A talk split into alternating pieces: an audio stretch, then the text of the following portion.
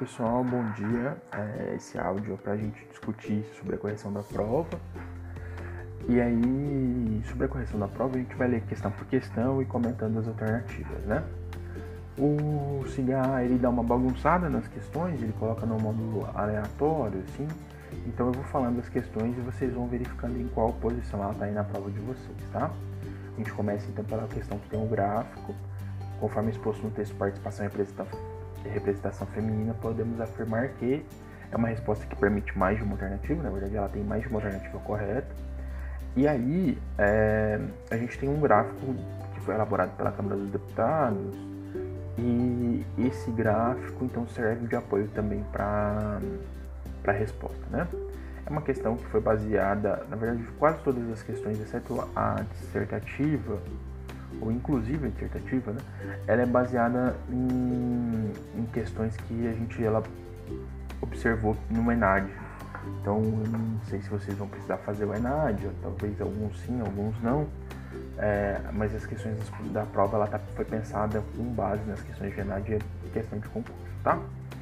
No, então, a questão alternativa A, no gráfico é possível observar que são 77 deputadas goianas que ocupam a Câmara estadual, não tem informação sobre é, a origem dessas deputadas, né?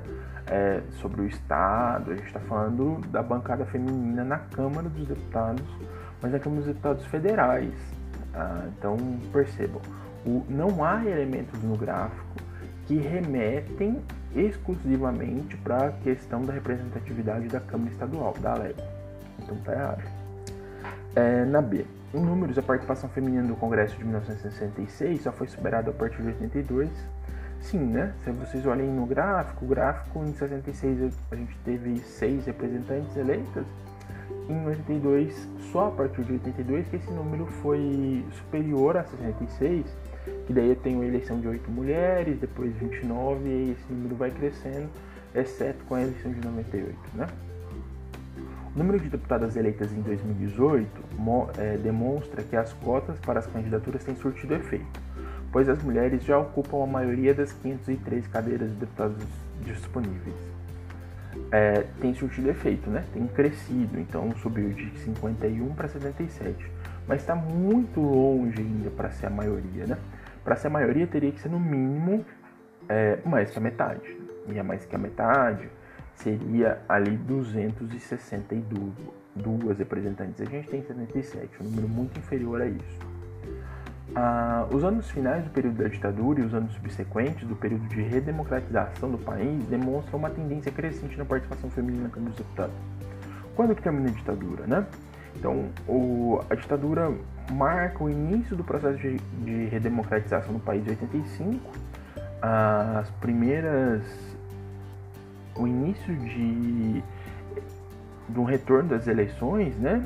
E aí a gente tem a formação, então, do bloco que da Assembleia Constituinte, a Constituição de 88, então esse período é o período de início de redemocratização. Percebam que a partir de 82, então os anos finais aí do período da ditadura, é, a gente começa a ter uma crescente do número de mulheres representantes né, eleitas. Então tá certa essa questão. E uh, o gráfico mostra apenas números sem relevância, já que é indiferente quem são os eleitos. Né? Não é verdade. A próxima questão, o texto de movimentos sociais da contemporaneidade apresenta a seguinte afirmação. Ele tem um, um pequeno texto de complemento, né? Para basear a questão. A universidade, a alternativa, a universidade apresentada pela comunidade acadêmica está invadindo os movimentos sociais com o objetivo de minimizá-los? Não, em momento nenhum fala sobre um é, fala sobre a universidade é, num processo de interação com os movimentos sociais a fim de minimizá-los, né? Então isso o, é justamente o contrário que afirma esse pequeno texto aí. A experiência internacional aponta que se o Brasil seguir tal tendência em relação a universidades movimentos e movimentos sociais, será ampliada. Né? Então essa relação ela vai se ampliar se a gente seguir uma tendência internacional, que é isso que aponta. Né?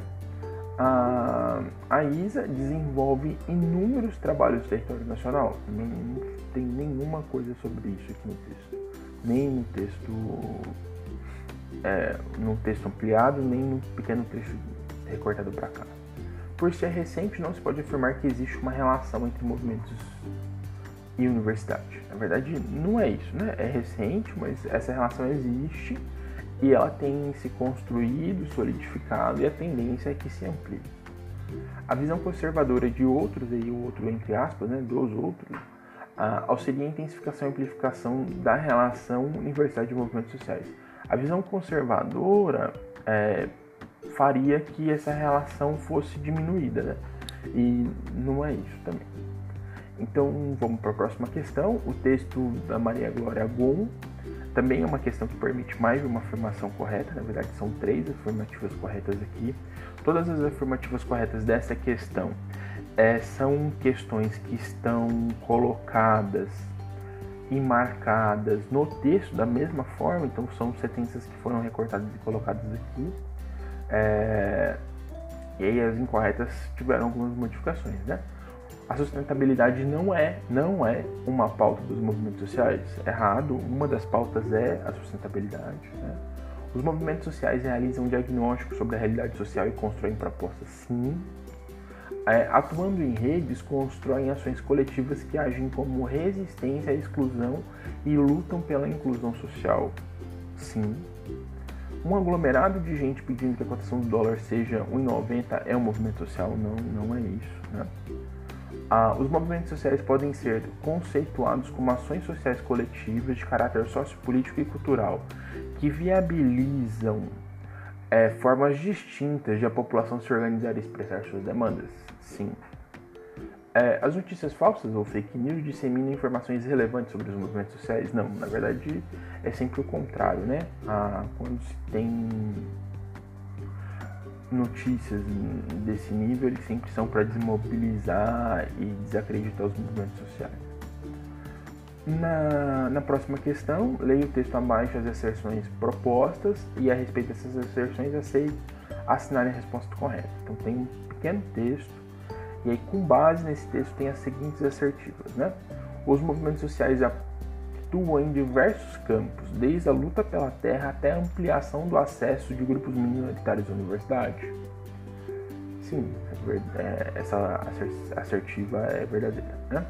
As inserções dos movimentos sociais no cenário político-democrático favoreceu o imbricamento dos movimentos em novas formas de gestão, com ampliação da participação popular nas decisões governamentais. É isso que o texto está falando, né? que coloca assim: o Estado transformou suas relações com a sociedade civil organizada, é, impulsionado pelas políticas públicas participativas. Então, os movimentos sociais intensificaram o processo de políticas públicas, intensificaram e impulsionaram né, os, os, os projetos de políticas públicas participativas. É, e aí a terceira, então a transformação da relação Estado-sociedade só aconteceu pela atuação efetiva dos movimentos sociais. Sim, também. Então todas essas asserções estão corretas. Ah, e aí a gente vai para a questão dissertativa. E a questão dissertativa era importante vocês lerem o texto. Vamos pensar então que vocês iam fazer uma redação para o Enem. Nessa redação para o Enem, vocês tem um apoio do texto, né? O texto de apoio. E a partir desses elementos vocês vão dissertar sobre o ponto que está colocado. Então, disserte sobre a representatividade dos grupos minoritários. Tiveram vários argumentos interessantes e colocados, mas muitos deles é, não ancorados no texto, porque percebam, o texto, o, o texto complementar, ele traz um dilema aí né? Na verdade, ele aponta para algumas questões que precisavam ter sido consideradas. Né? Uma delas é a eleição dos grupos minoritários, que nem sempre representam o grupo minoritário. Então, esse não é a eleição por si só, né? Ela é um processo que ele é uma construção social da defesa desse grupo minoritário. É, claro que a representatividade é importante, tem que ter representatividade, mas nem sempre o eleito com características da representatividade vai realmente representar aquele grupo. Então eu vou hum, é, e aí isso era importante ter sido traduzido no, nos textos. Isso é um ponto. Um outro ponto é que vocês, grande parte de vocês, escreveram muito pouco, né? Então, uma dissertação não é uma frase. É, às vezes vocês tiveram aí duas, três frases só, é uma coisa muito concisa, não precisava ter sido desse jeito, podia colocar, era uma questão aberta só, então ficar bem, ficar assim, podiam ficar à vontade, né, para escrever o, o que era necessário aí. É, sobre a, que, a prova é isso, gente, muito obrigado, obrigado por ter, terem respondido e terem participado.